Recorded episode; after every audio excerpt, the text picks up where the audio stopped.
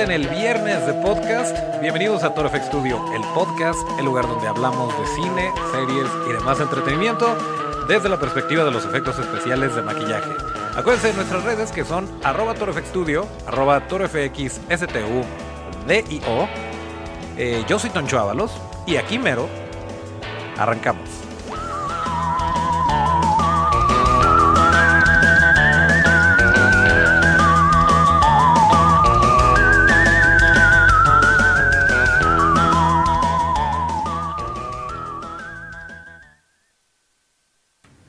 Pues así es, ya estamos eh, de vuelta en este bonito podcast, en viernes de podcast y eh, en el episodio número 45 ya.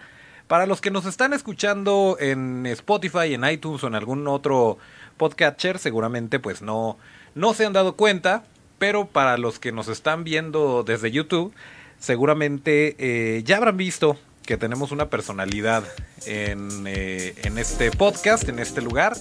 Y es, eh, es un invitado muy especial porque, pues prácticamente ni siquiera es invitado. Para los que se saben la historia de Toro FX Studio y que nos siguen desde nuestros inicios, sabrán que el nombre del estudio viene, eh, es todo de Toncho y la Ro es de el señorón Rod Castro, que fue quien, eh, pues, inició junto con un servidor este bonito proyecto de estudio de efectos especiales. Y el día de hoy lo tenemos aquí, aquí mero, ¿Sí está o no? Aquí estoy, Toncho. Un eh. placer estar contigo. Mira nomás, qué, qué formal, qué formal el señor. Y pues este, nos emociona mucho porque ya habíamos platicado, o al menos en la cabeza, habíamos tenido en mente el hacer este, esta colaboración, como en los viejos tiempos, cuando hacíamos algún videíto para Facebook, cuando hacíamos los concursos de caracterizaciones y cosas por el estilo. Entonces, eh, pues bueno, han de saber ustedes que el señor Rod Castro es un artista que eh, pues le quedó muy pequeño el estudio. que bueno, eventualmente emigró de este nido que lo vio crecer eh, para dedicarse a otros proyectos. Y eh, pero bueno, la amistad ahí siguió y prueba de ello es que ahí sigue el señor muy al pendiente y echándonos porras y todo. Y de repente pues compartimos acá tips y tricks de este rollo de los efectos especiales. Y pues así, no, no sé qué más. Eh, bueno, estuvo en Las Vegas trabajando con Siegfried y Roy. Eh, en realidad no usan tigres, eh, era el señor Rod Castro vestido, porque en ese entonces estaba en una etapa de furro. Pero bueno, tiene, tiene más este, historias de origen que el Joker, el señor Rod Castro. Pero pues aquí está con nosotros y em, vamos, a, vamos a platicar. Realmente no, no hay gran detalle en cuanto a las eh, novedades de, cine. Pues ya todos seguramente vieron Toy Story. Yo no he tenido oportunidad de verla, pero la vamos a estar platicando ya que la haya visto yo, eh, no antes. Y em, algo que, que, me llamó la atención, ¿se acuerdan ustedes que estuvimos platicando con el señor Doc Tate? Eh, este personaje que fue, bueno, más bien este actor que fue el personaje del Gruagach en la película de Hellboy, la más reciente, y que ha hecho pues muchos otros papeles, pero eh, nos había dicho que trabajó en Anabel vuelve a casa y nos acabamos de enterar que se trata de un hombre lobo. Y el hombre lobo se ve bastante bonito, no hemos tenido oportunidad tampoco de ver a Anabel vuelve a casa, pero eh, si ustedes tenían la duda de quién es Doc Tate, pues es el hombre lobo y se ve muy padre y qué bueno, qué bueno que le esté que le esté cayendo trabajo a nuestro amigo Doug State. ¿Tuviste Anabel vuelve a casa, Rod? Aún no. Pero tengo entendido que acabas de ver Dark Phoenix. Es correcto. ¿Y qué? ¿Qué tal? Pues eh, te puedo decir con toda seguridad que es una buena película, pero no es mi favorita de la saga. Eh, Days of Future Past creo que es eh, lo que para mí define eh, el nivel de calidad que deberíamos esperar de una película de X-Men hoy en día. Em, pero bueno, tiene lo suyo a nivel producción, los efectos especiales prácticos son buenos, pero a mí me queda debiendo un poquito el, el trabajo que se hizo en la caracterización de Mystique para esta, para esta nueva, nueva película de X-Men. Pero para este en particular o, eh, o en general eh, Rebecca Romijn Stamos contra, contra Jennifer Garner. No, la caracterización para esta película en particular. Ah, ok, ok. Sí, lo que pasa es que tengo entendido que, Jennifer. ¡Ay! ¿Cuál es su apellido? No es Garner. Garner fue el Electra. Eh, es este. Jennifer Lawrence. Jennifer Lawrence, tengo entendido que tenía muchos problemas con. Eh, con el maquillaje, eh, por eso que le cubre todo el cuerpo, que no podía ni siquiera ir al baño sin un equipo para que le ayudara a quitarse partes de, de todo, pues todo lo que trae encima, ¿no? En cuanto a traje, protéticos, etcétera. Y eh, pues a mí me pareció decente, me pareció muy bien en primeras películas cómo, eh, cómo se estaba viendo, pero sí, definitivamente ha tenido cierta evolución. Algo que yo noté mucho en los trailers, por ejemplo, es que eh, Bestia se ve muy diferente, se ve como, em, como que ha crecido, como si los años se le estuvieran mostrando a la criatura como tal, no necesariamente a Nicholas Holt yo como que sí vi cierta evolución. Obviamente si me pone a escoger me quedo con el Kelsey, Kelsey Grammer, con el que hizo Spectral. Pero, pero pues también está, está muy bien hecho y aparte son nuestros amigos de ADI, eh, Alec Gillis y Tom Woodruff, que, que bueno, ya platicamos con Alec Gillis, acuérdate. Entonces, em, pues sí, por el lado de Bestia yo creo que estuvo bien. A Mystic no le alcancé a ver mucho en el tráiler, pero entonces tú dices que está como que por debajo de lo que nos habían acostumbrado en esta misma saga con la misma Jennifer Lawrence.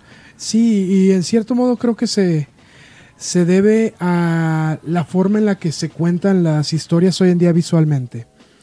Creo que, hay eh, una gran diferencia en cómo se, intentaba caracterizar antes a los actores y llevar a cabo unas transformaciones eh, eh, realmente muy impresionantes y como bien lo dijiste tú, en cierto grado incómodas.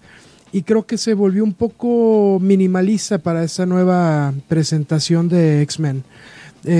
no, no, no digo que sea del todo fallida, tiene lo suyo por supuesto, pero pero creo que la vara sí estaba un poco alta ya en ese, en particular en ese personaje. Sí, bueno, al menos podemos agradecer que no hicieron lo que, lo que le hicieron a Bestia en la película de La Bella y la Bestia. Que tengo entendido que el actor dijo, yo no quiero nada de prostéticos, no quiero que me embarren nada en la cara. Y terminó siendo completamente CGI. Entonces, bueno, por un lado, qué bueno que, la señorita Lawrence sí se animó a ponerse cosas. Pero qué mala onda, qué mala onda que, que haya sido de esta forma. Y vaya, no creo que la tendencia vaya hacia allá. Porque simplemente eh, hace poco estábamos hablando de Swamp Thing.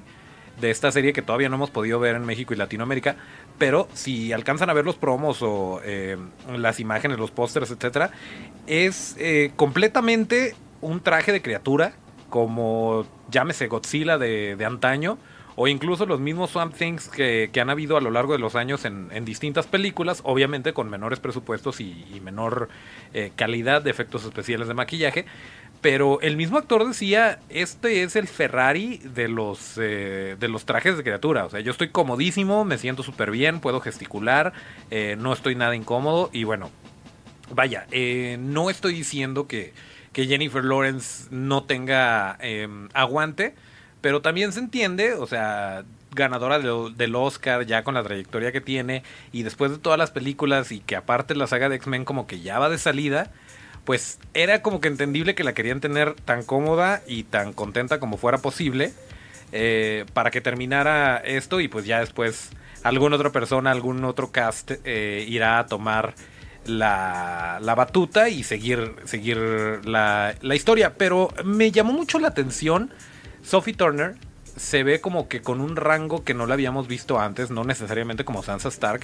Eh, como que acá le dieron más chance de estirar los músculos eh, actorales. Fue lo que me, lo que me quedé con el tráiler.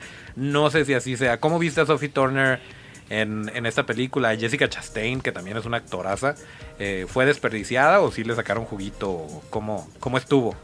Creo que tienes razón. De hecho, te puedo decir con con toda seguridad que, que a todo el reparto de la película se le sacó todo lo, todo lo que era necesario para, el para sus personajes.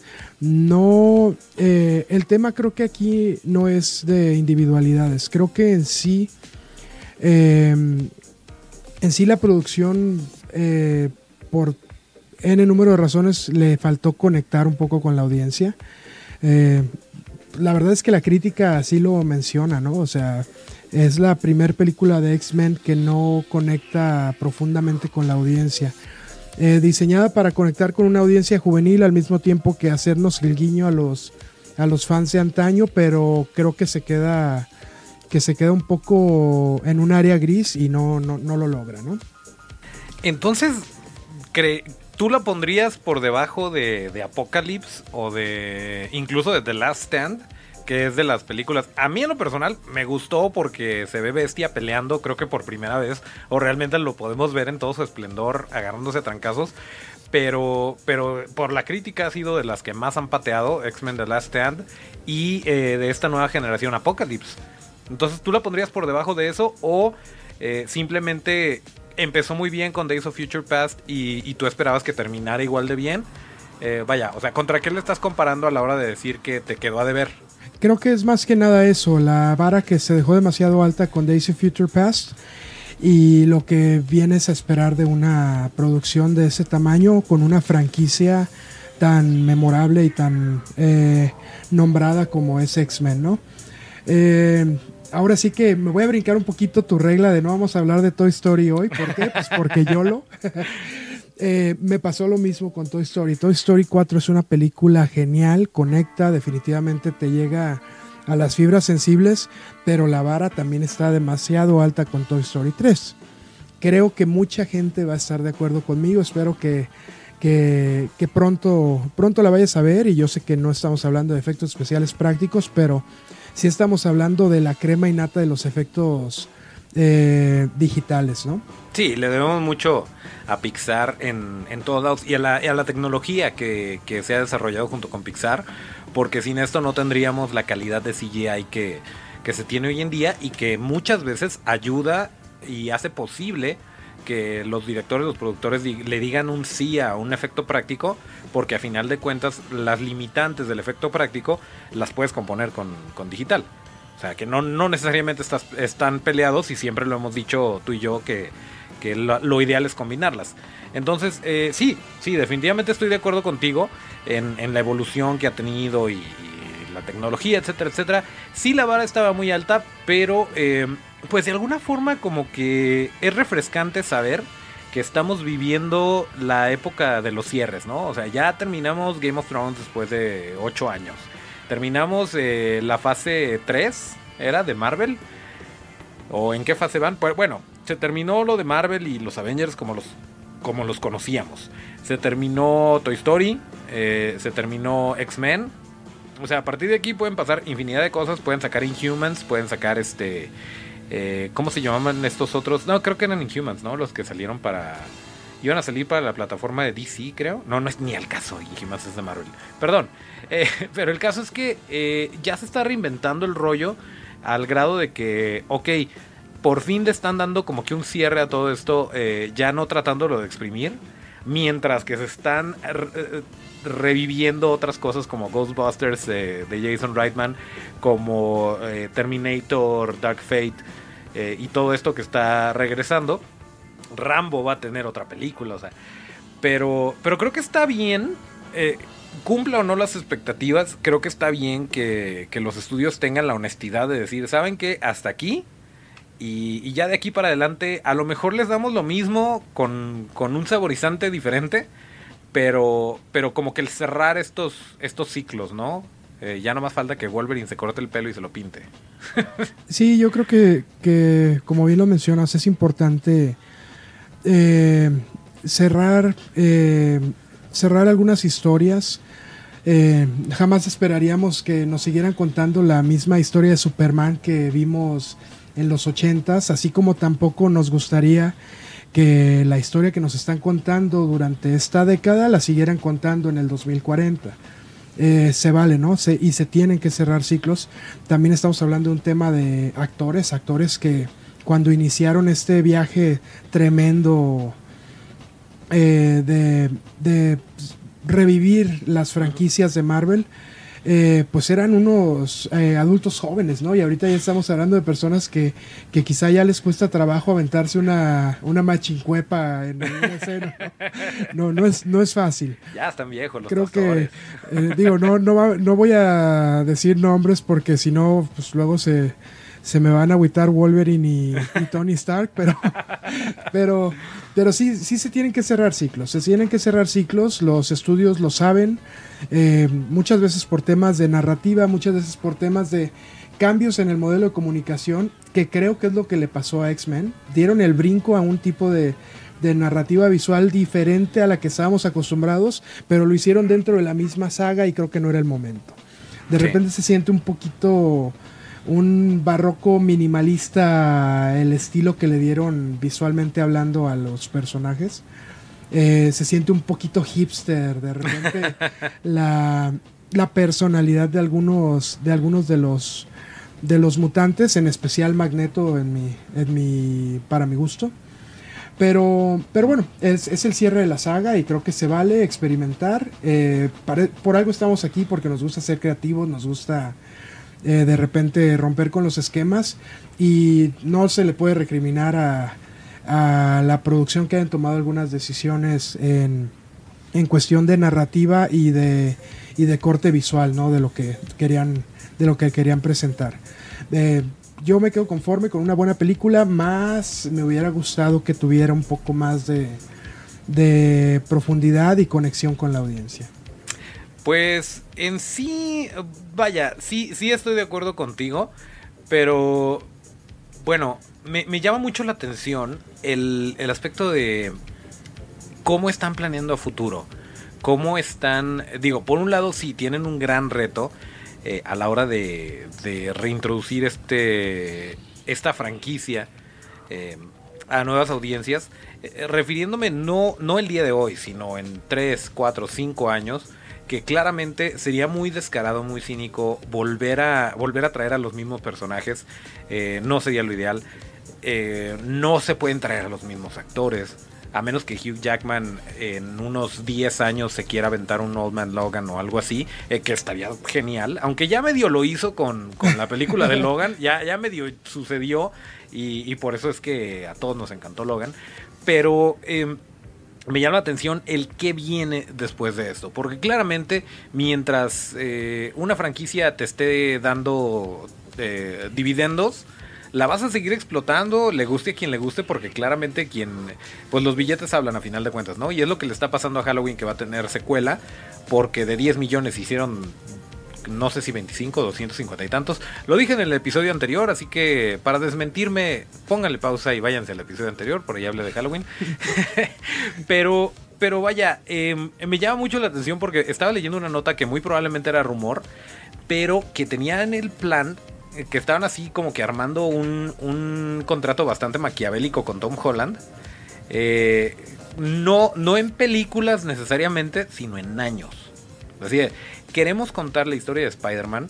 No, no episódicamente, no necesariamente en cuestión de trilogías o de sagas, sino queremos hablar del Peter Parker joven, el Peter Parker adolescente del cual estamos hablando ahorita, el Peter Parker adulto y eventualmente el Peter Parker viejo y con el mismo actor. Entonces, no sé si lo, si lo hayan eh, firmado o si tenga algo de veracidad esta nota. Les estoy comentando un rumor como se comentan en todos lados. Entonces, no lo tomen como nota oficial, pero vamos pensándole que esto sucediera. Estaría muy interesante. Yo, eh, bueno, ya, ya comprobé que no va a suceder. Este, porque si tienen oportunidad, eh, googleen a mi, a mi primo Edward Furlong en este momento y pues no está en las mejores condiciones de ser este, ese John Connor líder de la resistencia. Es más bien John Connor se la pasa jugando Fortnite. pero pero yo, yo pensaba de, de, morrito cuando, cuando veía Terminator, el híjole, estaría padrísimo que este cuate eventualmente, eh, o sea, Edward Furlong refiriéndome, John Connor adolescente, que de repente eh, fuera el mismo actor cuando, cuando ya está grande, cuando ya es líder de la resistencia, etcétera, etcétera, estaría padrísimo. ¿Para quién? Para mí. Obviamente, yo estaba siendo completamente egoísta, no pensando en lo que conlleva el, eh, el conservar este tipo de, de, actores, incluso el físico, la preparación, el si va a funcionar con las audiencias, etcétera. Estoy muy contento de que Linda Hamilton vaya a volver en el papel de Sarah Connor, o sea, eso me llena de emoción.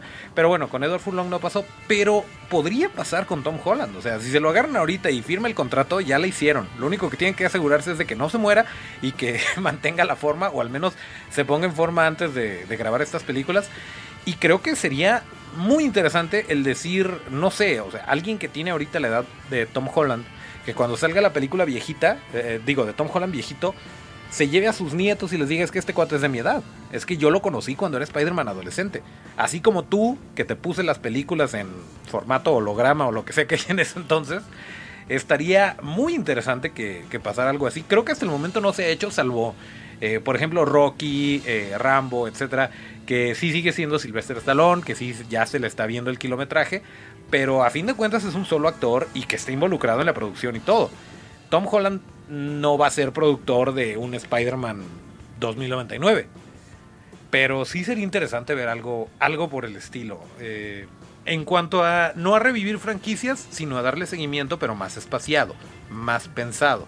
Creo, creo que los estudios hoy en día sí piensan en, en el actor franquicia.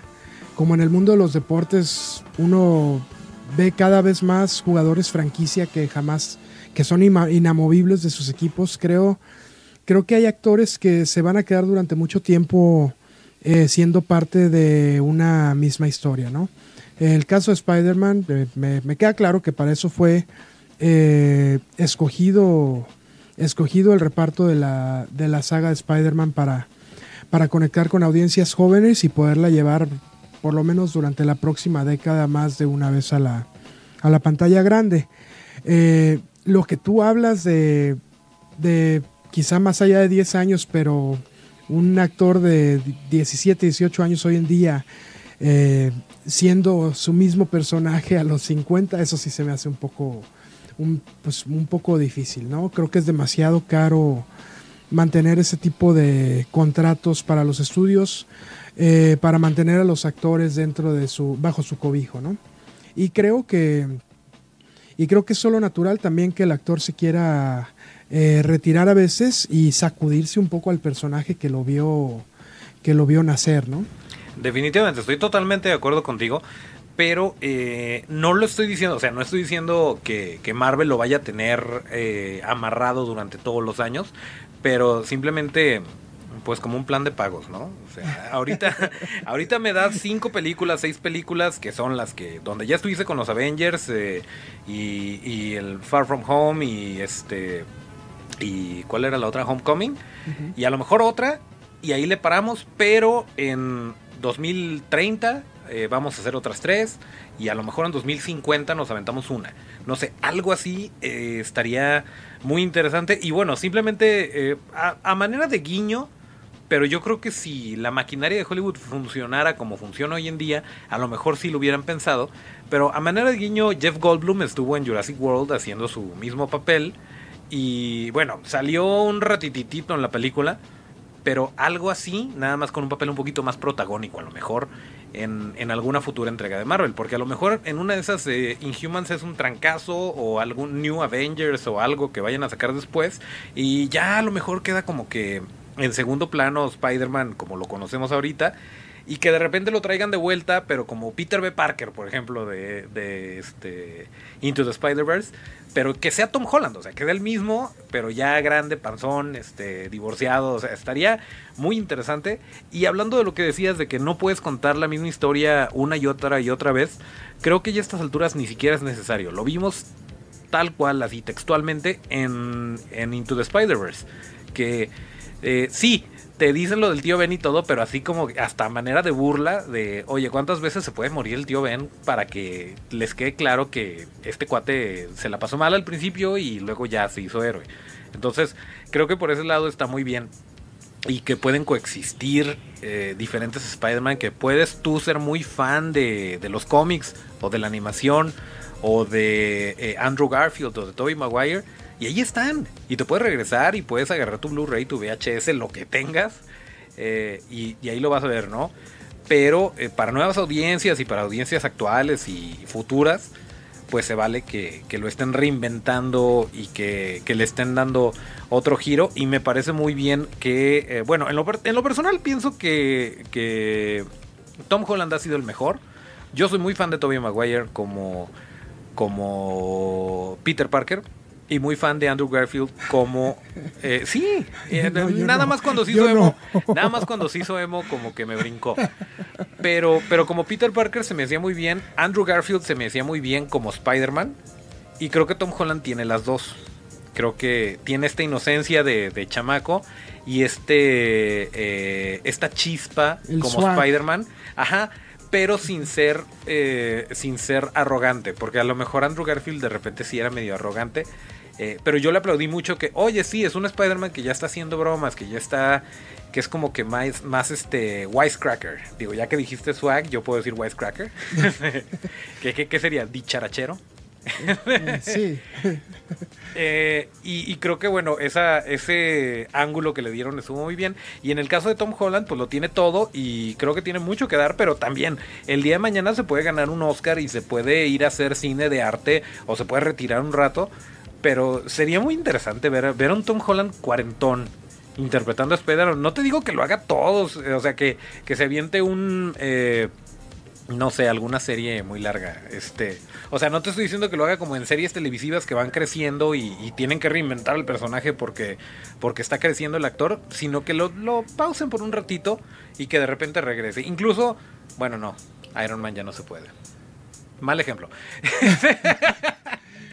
Pero algo así estaría, estaría bonito. A mí me llamó mucho la atención que mencionaras como ejemplo a Goldblum y eh, Jurassic World.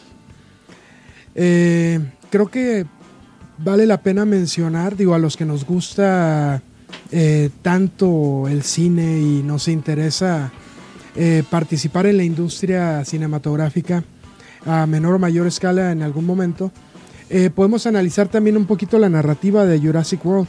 Eh, Jurassic Park, Jurassic World, los verdaderos protagonistas no son ni Jeff Goldblum ni ninguno de los personajes eh, humanos. Realmente los verdaderos protagonistas son los dinosaurios, ¿no?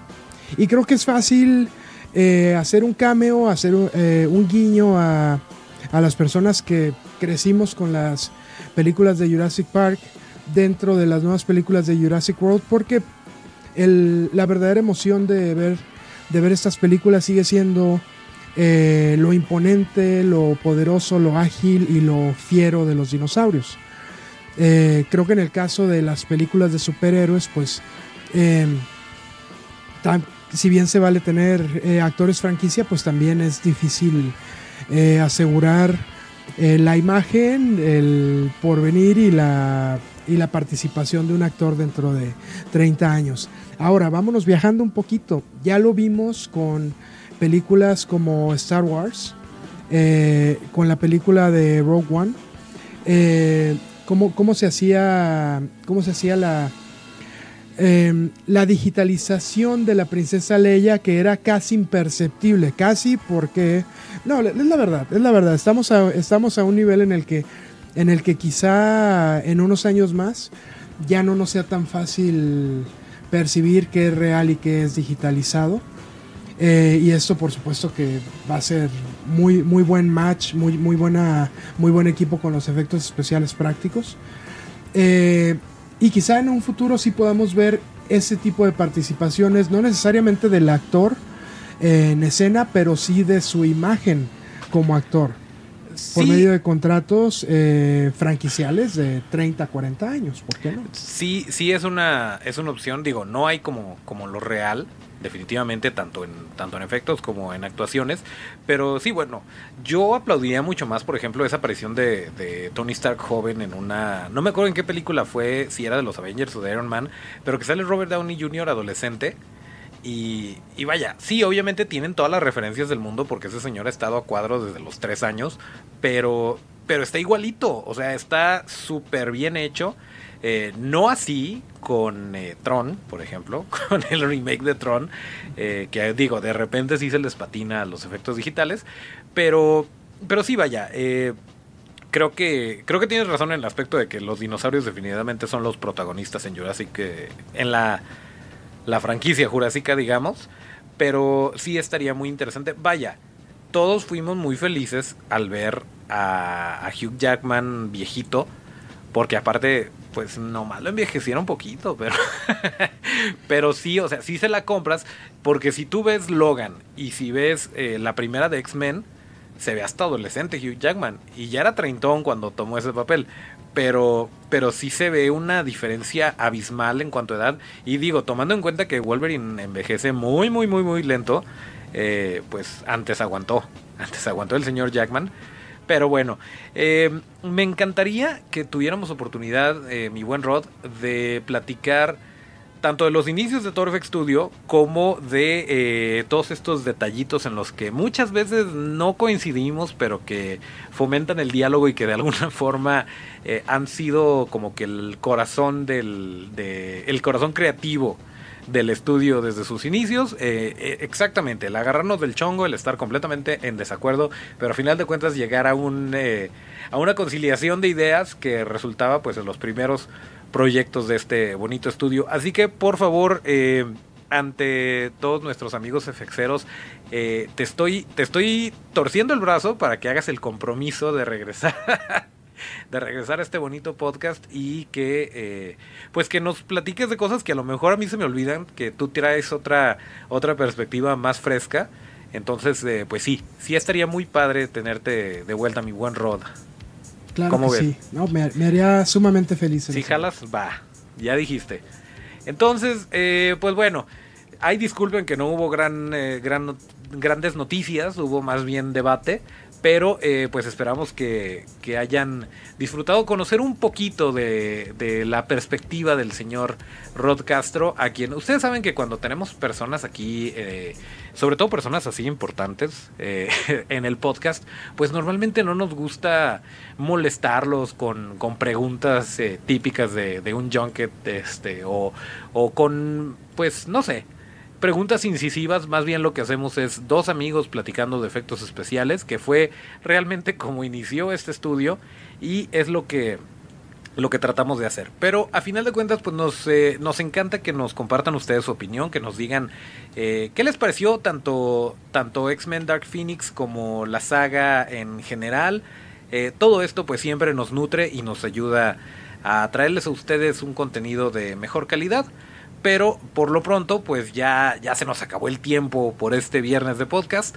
Así que vamos a terminarlo como lo marca la tradición. Espero, espero que el señor Castro sepa, sepa ayudarme a, rematar este bonito podcast. Si no, pues ya saben, lo que nos pasó en el episodio anterior que le, le medio patinamos. Vamos a ver si no pasa en esta ocasión.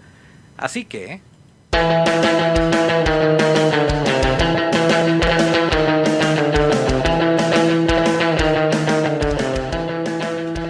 Hasta ahorita vamos bien, le atinamos a la canción, eso es bueno. Eh, aquí terminamos el episodio número 45 de Toro Effect Studio, el podcast correspondiente al viernes 28 de junio de 2019. Acuérdense que para seguir la conversación hay que seguirnos en todas nuestras redes y estamos allí como arroba Studio, arroba ToroFXSTU, Yo soy Toncho Ábalos y mis redes son arroba Toncho Ábalos con T Él es Rod Castro. Sus redes son arroba de Rod Castro. Y. Hasta el próximo llamado. Llamado. Era hasta el próximo llamado. Primero y bien.